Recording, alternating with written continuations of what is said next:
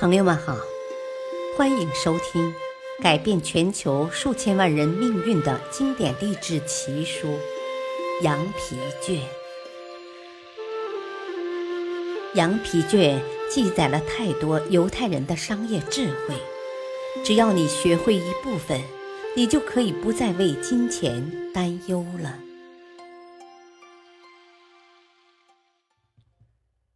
第九章。金克拉密码第五集。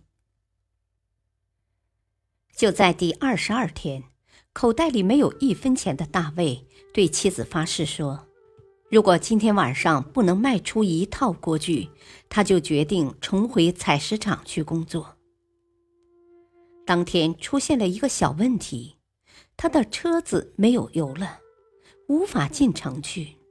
于是他骑着脚踏车，沿路捡拾空气水瓶，用这些瓶子到当地的杂货店换了两加仑的汽油，然后驾着自己的庞蒂克轿车前往十英里外的安纳镇去推销锅具。然而过了几个小时，他都没有卖出半套锅具。到了晚上八点，他沿着樱桃街走向停车的地方。走着走着，他经过一个人身边，这个人正站在梯子上为屋檐刷油漆。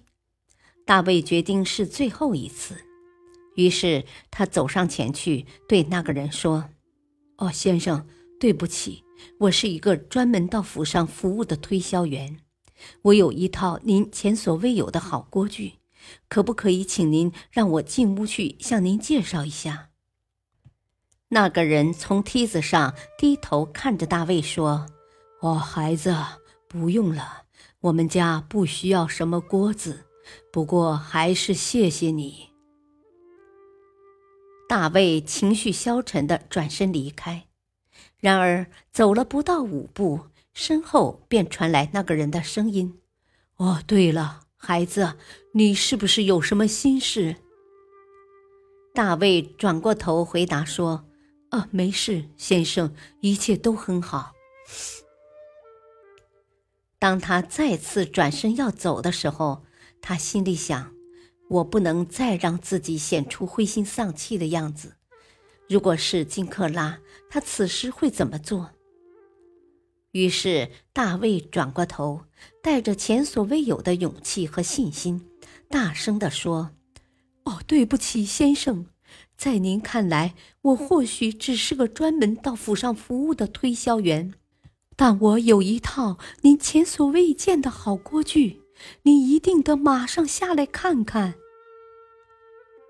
这位叫查理的波兰人盯着大卫的眼睛说：“我，这还像点样，孩子，我们进去看看吧。”那天晚上，查理和他的太太佩姬买了一套锅具。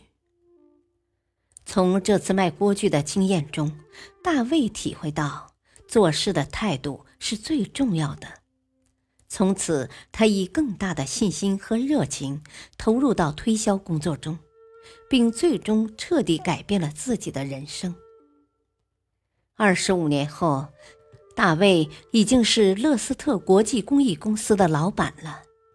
这家公司是全世界规模最大的魏斯特班德免水工具与其他厨房用品经销商，每年都有几百万美金的销售业绩。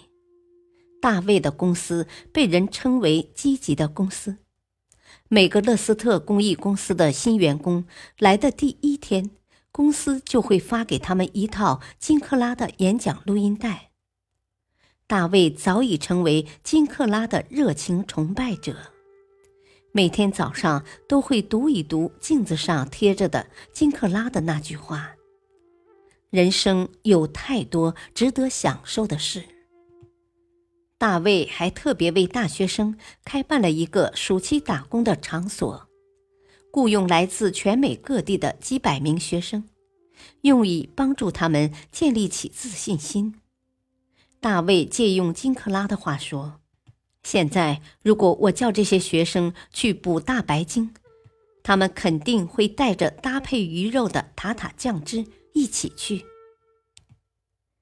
当这些学生在暑期结束后返回学校继续他们的行销课程时，教授们对于这些学生在行销以及人际沟通方面增长的知识都惊讶不已，而这些成就也获得了全美教师协会以及美国行销协会的认可，后者还颁给该项目荣誉奖章，并邀请大卫做演讲。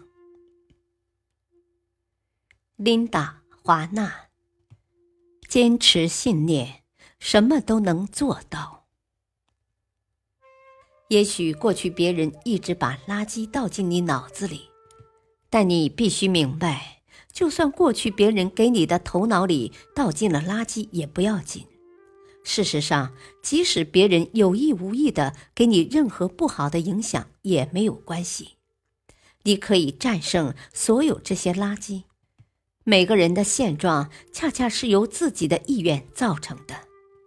当你的意愿是倒掉你脑子里的垃圾时，我要向你道一声生日快乐，因为今天是你余生的第一天。琳达·华纳对于母亲的记忆很模糊，只知道母亲在二十多岁时生下了他。他的母亲在旧金山一个酒吧的楼上租了一间公寓。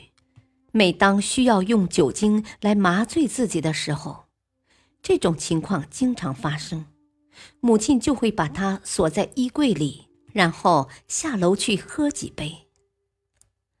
琳达的父亲虽然在他出生前就离开了，但当他得知自己的女儿竟然被锁在衣柜里时，便请求法院判决他们离婚，并获得对琳达的完全的监护权。父亲带他离开的时候，琳达才两岁。不幸的是，琳达的父亲也是个酒鬼，更不懂得如何养育孩子。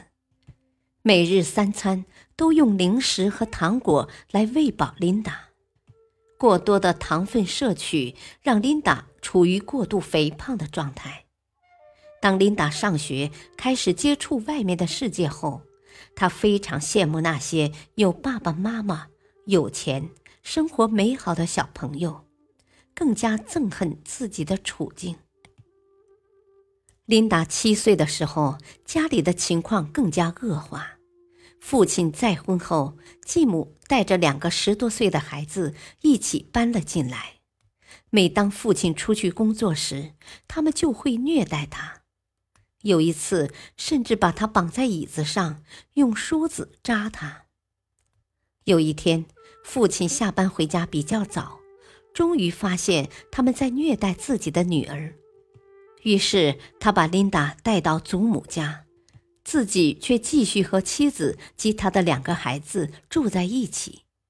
对于父亲的做法，年幼的琳达实在很难理解和接受。琳达的祖母对她很好，但和琳达同住一年后就去世了。琳达毫无选择，只能又搬回去和父亲住在一起。所幸父亲很快就和继母离婚了。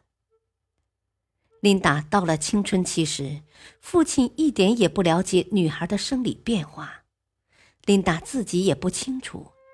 在没有家长教导的情况下，他甚至把胸罩藏在一个朋友家里，因为他实在不好意思跟父亲说。